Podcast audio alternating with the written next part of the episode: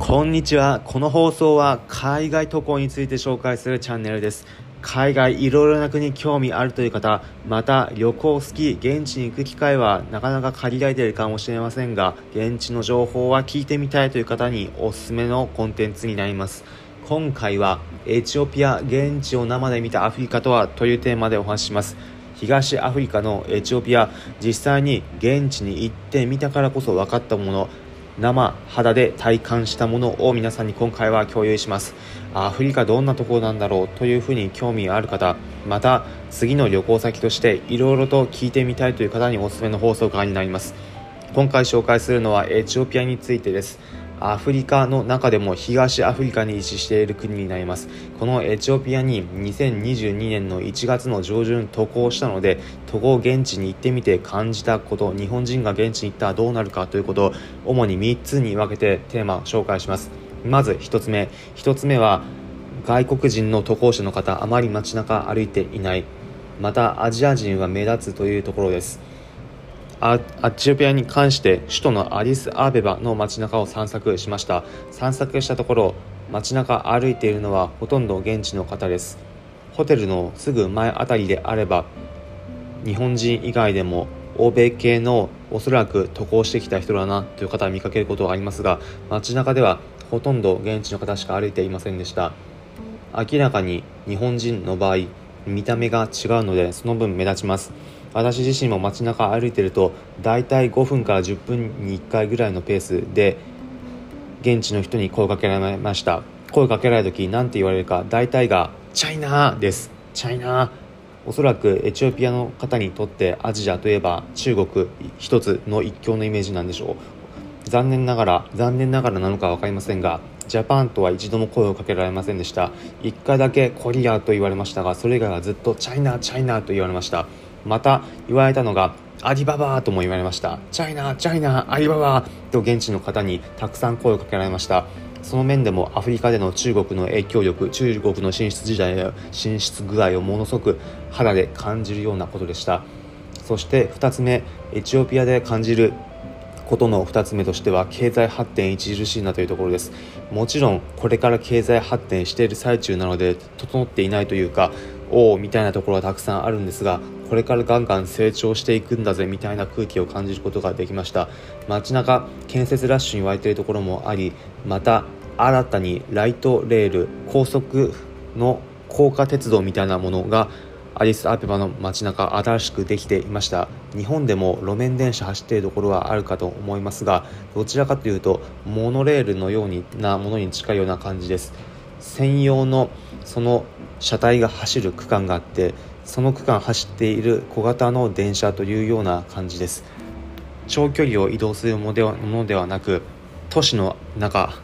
エチオピアであれば首都のアディスアベバの市内を走っていく電車が新たに建設されていました。ちなみにこの建設も中国の支援によって完成したものです。私自身も乗ってみましたが乗り心地自体は特に問題なく快適でした。ただ車内ラッシュアワーの時間帯であるとものすごく混んでいるのはありました。出る時にも一苦労というような感じです。なんでそれだけ多くの方に利用されているのか一つは運賃にあるかと思います。運賃現地の価格でいうと5ブルでした。日本円でいうと大体運賃12円から13円ぐらいです。めちゃくちゃ安いです。1回12円か13円ぐらいで電車に乗れてしまうので現地の方が乗るにはそれぐらいの価格が適当なのかもしれませんが乗ってる方もたくさんいてぎゅうぎゅう詰めでした。ただそれだけ現地の方も多く利用されていて乗り心地も特に問題なく快適に利用できました。そういったもの新たにこれまでなかったところに建設されていくというところエチオピア・アディス・アペアの成長具合ものすごく感じられました。そして最後3つ目エチオピア・アディス・バイベは現地で感じられたこと何かというと現地の方特に熱心に祈っている方も多くいて宗教の影響を感じたということです。アディスアベバ行った時市内にはエチオピア正教の聖地のようなものがありました。エチオピアいろいろな宗教を信じていらっしゃる方がいますがエチオピア正教というのが一つのエチオピアならではのものです。アフリカの中では例えばキリスト教だったりイスラム教だったりまた現地の到着の宗教などありますがエチオピアではエチオピア正教というキリスト教の一派を信じている方が多くいらっしゃいます。その聖地にあたるようなところ。アリス・アイは行った時に訪問してみました。日本の名前で言うと聖ギオギルス大聖堂というところ。英語で言うとセント・ジョージのような感じの書き方をするんですがこのアディサベア市内にあるエチオピア正教の寺院に行ってみました。ここ行った時多くの現地の方が訪れていて熱心にお祈りをされていました。内部教会内部は時間帯によっては空いていないというところもあり私が行った時は一般公開はされておらず中には一般の方は入れなかったんですが周りでは内部に入るための門の前を丁寧に手で触れていきながら熱心に祈っている方が多くいらっしゃりこの教会の扉を触った手を自分の顔につけてその聖なるエネルギーを感じるというような仕草をしている方も多くいて宗教ものすごく浸透しているんだなということを感じられました。私が行った時はたまたまその場に現地の英語がしゃべるガイドのような方がいてその方と交渉してお金を払って内部を見学することもできました。内部に関しては現地の方が入れない分ひっそりとしていたんですがこのエチオピア正教の神父のような方もいらっしゃいました。見学した時は中心部分に描かれていた絵画がとても魅力的で綺麗なものでした。絵画エチオピア正教のキリスト教の歴史とエチオピアの歴史も合わさったようなものでした。エチオピアにかつていた皇帝の絵なども描かれておりまたエチオピアが過去イタリアと戦争して勝利したアドワの戦いというものがあるんですがアフリカの国がヨーロッパの国に戦争して勝利したというところで一つの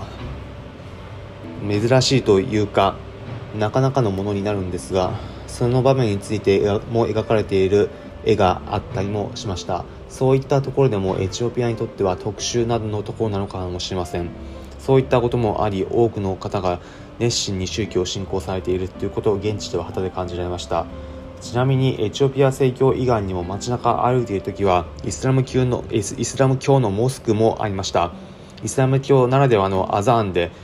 もしかしたらイスラム教の国インドネシアだったりマレーシアに行ったことある方はご存知かもしれませんがあーんみたいな声が1日に何回か出てる時あるかもしれませんが私が行った時もそのあーんみたいな声がモスクの前からは出ていました。キリスト教もありながらイスラム教もあるエチオピアいろんな宗教が合わさっているんだなということも肌を持って感じられました。このようにエチオピア日本とはまた全く違った覚悟でいろいろと感じられるところがありました。これから成長していく時人口も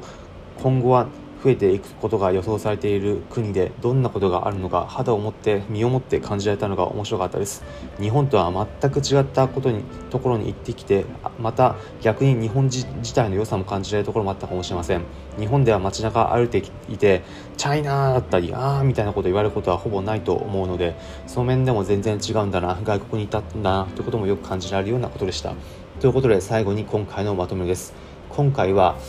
海外のリアルな情報についてお伝えしました。エチオピア現地を生で見たアフリカとはというテーマでお話ししました。結論日本とは全く違ったところでただ成長成成長中の勢いも感じられたり現地の熱心に宗教を感じているような空気も感じられたりアジア人がなかなかいないというところもニュースでは知っているようなことを生で行くことによって感じられました。皆さんも現地行った時こんなところがあったというところ何か知っていることがあればコメント欄でぜひ教えてみてください。特にアフリカであればこういうところあったとであれば何かしらコメント欄でもぜひコメントを寄せてください。今回の放送を聞いてありがとうございました。参考になったということだったりアフリカについて少し教えたという方いいねの高評価ハートマークポチッと押していただければ幸いです。この放送は海外旅行について紹介するチャンネルです。皆様が海外いろいろな国渡航する際役立つ情報をお届けします。例えば現地のリアルなグルメ情報美味しいもの情報だったりぜひとも見てみたい観光地の情報また渡航する時安く行ける航空券の情報などもお伝えします。私自身現地に行ったからこそ分かった生のエピソードの情報現地を肌で感じたことなども紹介していきます。おお面白そうだったりまた聞いてみようかなという方はぜひこのコンテンツフォローボタンポチッと押してみてください。それでは今回お聴きいただきありがとうございました。また世界中いろいろな国、現地でまたお会いしましょう。